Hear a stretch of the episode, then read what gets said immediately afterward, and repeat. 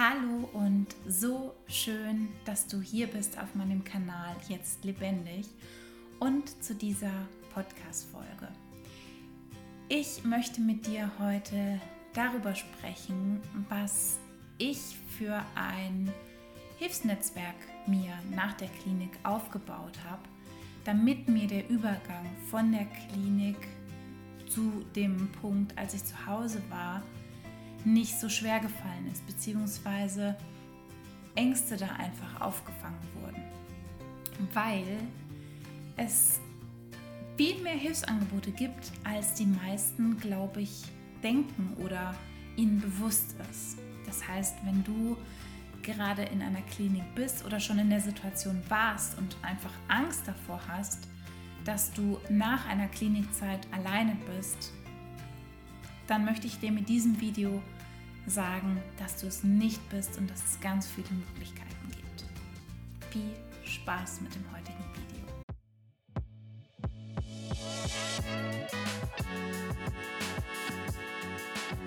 Ich war insgesamt acht Wochen auf einer Therapiestation und für mich kam es damals ziemlich überraschend, dass ich entlassen wurde.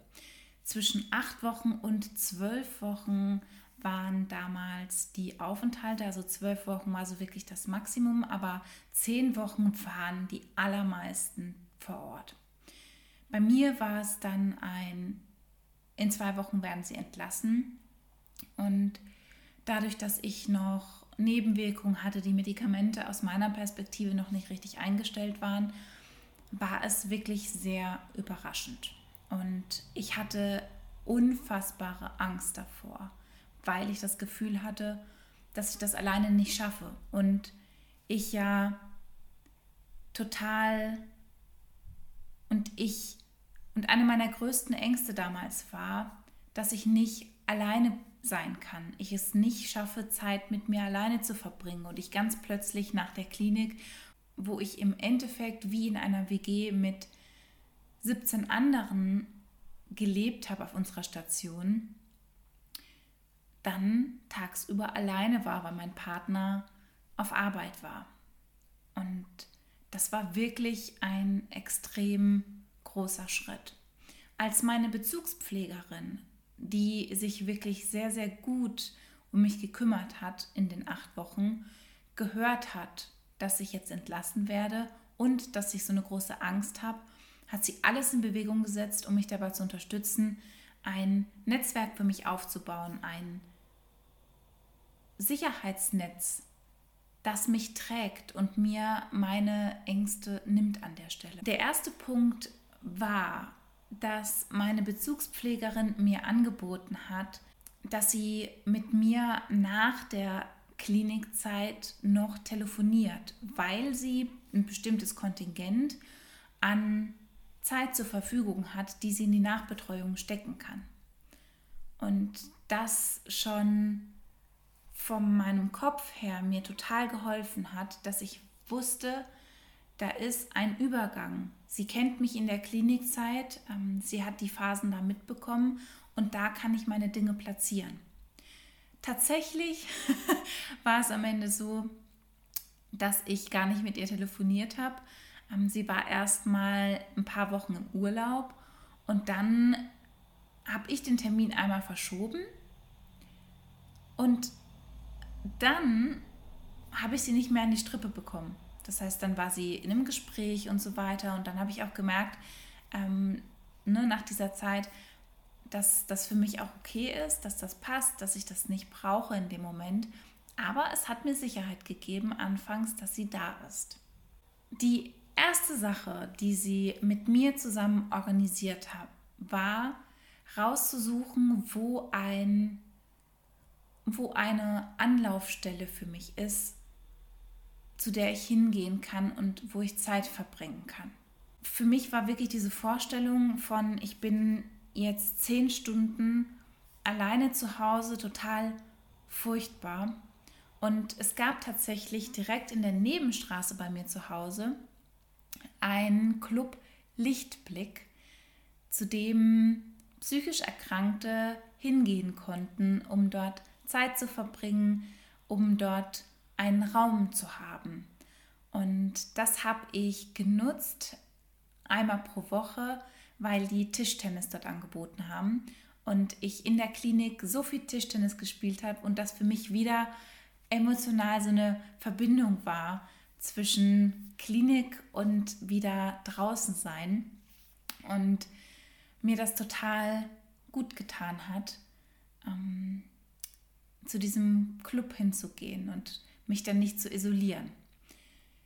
Ich dachte tatsächlich anfangs, dass ich da viel öfter hingehen würde, aber ich habe für mich dann festgestellt gehabt, dass mir das gut getan hat, ähm, Zeit für mich zu haben und ich das mit kleinen Terminen, die ich zwischendrin hatte, also jeden Tag so ein Termin, wo ich rauskommen musste, wo ich unter Menschen gekommen bin, ähm, hat mir das tatsächlich gereicht und hat mir gut getan, dann viel zu Hause zu sein, weil es mir da körperlich einfach aufgrund der Medikamente noch nicht gut ging.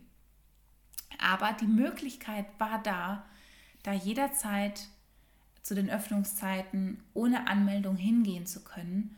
Und das hat mir so viel Angst genommen, alleine zu sein, weil ich immer wusste, ich bin nicht alleine.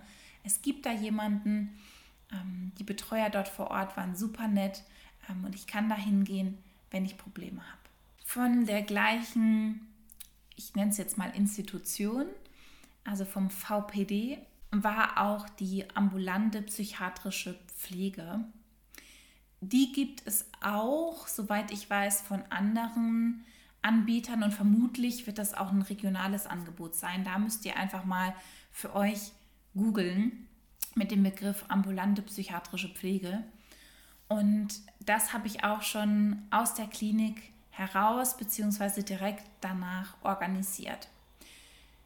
Eine ambulante psychiatrische Pflege ist dafür da, dich zu Hause zu begleiten, dich zu unterstützen, wieder zu Hause anzukommen nach einer Klinik, ähm, Frühwarnzeichen zu erkennen, dich auch bei Haushaltsdingen oder Erledigungen zu unterstützen, wenn du das brauchst. Und einfach dafür zu sorgen, dass du zu Hause wieder gut klarkommst oder dich einleben kannst, ähm, ohne dass du direkt wieder in eine Klinik kommen musst oder ohne dass du bei Problemen direkt wieder einen Klinikaufenthalt, Aufenthalt, einen Klinikaufenthalt haben musst, ähm, sondern frühzeitig die Dinge anzugehen und aus dem Weg zu räumen. Das war für mich eine Sache, die ich für eine Sache wirklich gebraucht habe, weil ich da so Angst vor hatte und so eine Blockade hatte, dass es gut war, dass da jemand ist und einmal die Woche mit mir spricht, guckt, dass alles gut ist, dafür auch. Ähm, aber vor allen Dingen war es für mich wichtig damals, um den Antrag für meine Berufsunfähigkeitsversicherung auszufüllen. Mir ging es damals wirklich schlecht und ich hatte eine Berufsunfähigkeitsversicherung und ich bin mit meinem Betreuer da die Unterlagen durchgegangen wir haben Woche für Woche daran gearbeitet, das fertigzustellen. Und das war total gut, dass ich das nicht mit meinem Partner machen musste ähm, und da durch die Ängste gehen musste, sondern dass da ja ein Profi saß, der das Ganze mit mir gemacht hat. Und auch da war das wieder ein Stück Sicherheit, was ich bekommen habe.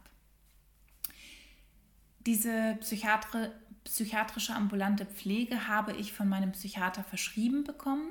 Das heißt, da müsst ihr zu eurem behandelten Arzt gehen. Und der, wenn er das befürwortet, unterschreibt dann ein, ähm, einen Antrag und auch einen Behandlungsplan. Ähm, so, was ist die Zielsetzung des Ganzen? Warum sollte das Ganze gemacht werden? Das wird dann auch von eurem Arzt ausgefüllt ich glaube, es waren 10% von der Stunde, die ich am Ende selber bezahlen musste, aber definitiv sehr gut investiertes Geld.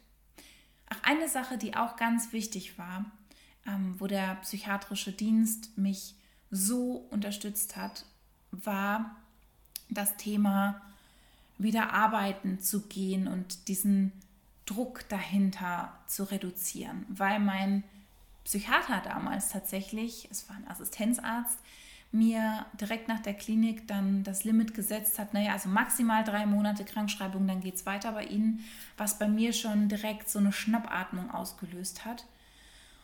Und da hat der psychiatrische Dienst mich nicht nur dabei unterstützt, im Vorfeld, ähm, ja, dass, dass für mich der Druck rausgeht, dass ich besser einordnen kann, ähm, dass ich mich nicht anstelle und ich für mich einstehe. Mein Betreuer aber auch zu einem Psychiatertermin mitgegangen ist, um mich dabei zu unterstützen, um mit mir gemeinsam dafür zu kämpfen, dass dieser Druck da einfach an der Stelle weggenommen wird. Und das war total wichtig und total gut. Hätte ich alleine so nicht geschafft. Ich hatte wirklich schwitzige Hände, so Herzrasen, also mir ging es gar nicht gut vor den Termin. Dann hatte ich eine Person in meinem Leben, die ich so als meinen persönlichen Engel in der Zeit bezeichne. Ich bin in die Klinik ja an meinem 30. Geburtstag gekommen und vor meinem 30. Geburtstag hatte ich mir eine Hypnosesitzung bzw. zwei Hypnosesitzungen gegönnt gehabt, äh, weil ich das schon immer ausprobieren wollte und weil ich Themen, die noch da waren, leichter für mich lösen wollte. Und diese Hypnosetherapeutin ist Heilpraktikerin für Psychotherapie und wir hatten irgendwie anfangs direkt eine sehr, sehr gute Verbindung zueinander. Und sie hat mir dann angeboten, dass sie mich in der Zeit unterstützt, bis ich einen Therapeuten gefunden habe. Und das kostenfrei. Und dass ihr Mann selbstständig ist und die haben, keine Ahnung, ein paar Minuten von uns zu Fuß entfernt gewohnt, dass wir gerne ein Kennenlernen machen können und dass er immer da ist, wenn ich ihn brauche ähm, und wenn irgendwas Dringendes sein sollte. Und auch das hat mir so viel Sicherheit gegeben, dass ich wusste, da ist jemand da und da ist eine Person bzw. ein Ehepaar, das mich unterstützen möchte, obwohl sie mich gar nicht wirklich kennen. Und das war wirklich phänomenal gut. Vielleicht hast du noch niemanden in deinem Umfeld, ähm, den du dafür bisher ähm, ansprechen kannst, der dich da begleiten kann.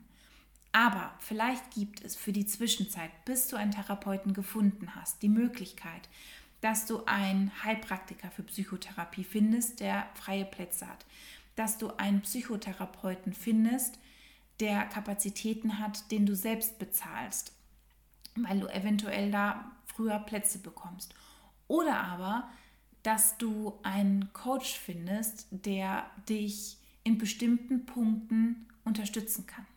Und diese ganze Bubble von den Themen, die ich gerade genannt habe, haben dazu geführt, dass ich mich sehr schnell sehr sicher zu Hause gefühlt habe und einfach zur Ruhe kommen konnte. Ich einfach gesund werden konnte, ich mit meinen Nebenwirkungen erstmal klarkommen konnte, meinen Therapeuten suchen konnte. Und haben mir den Übergang so vereinfacht. Und jetzt fragst du dich vielleicht, warum ich nicht Freunde oder Familie genannt habe. Das hat einen ganz bestimmten Grund. Natürlich war mein engstes Umfeld für mich nach der Klinik da. Aber mir war es total wichtig, das ist etwas, was ich in der Klinikzeit gelernt habe, dass ich das nicht darauf fußen möchte, dass ich die Probleme, die ich habe, nicht zuallererst bei meinen engsten Menschen abladen möchte, sondern ich daran arbeite, für mich ein Netzwerk zu schaffen, das meine wichtigsten Menschen entlastet. Natürlich habe ich mit denen darüber gesprochen und natürlich habe ich die Dinge geteilt.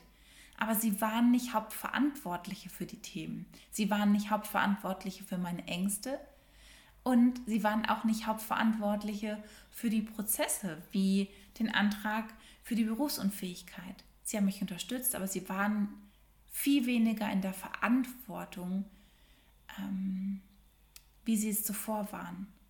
Das heißt, dieses Hilfsnetzwerk, was ich mir aufgebaut habe, war für mich eine Liebeserklärung an mich selbst, dass ich noch nicht an dem Punkt bin, an dem ich alleine laufen kann. Aber ich mir einfach die Krücken, die Stützen hole, die ich brauche, damit ich auf Augenhöhe mit den wichtigsten Menschen laufen kann. Was für ein Hilfsangebot, Hilfsnetzwerk hast du für dich nach der Klinik aufgebaut gehabt? Und was waren Punkte, die für dich da gut funktioniert haben? Was waren Punkte, wo du dir mehr Unterstützung gewünscht hättest? Ich bin super gespannt, das zu erfahren und wünsche dir jetzt noch den besten Tag, den du heute haben kannst. Und bis zum nächsten Mal, deine Katha.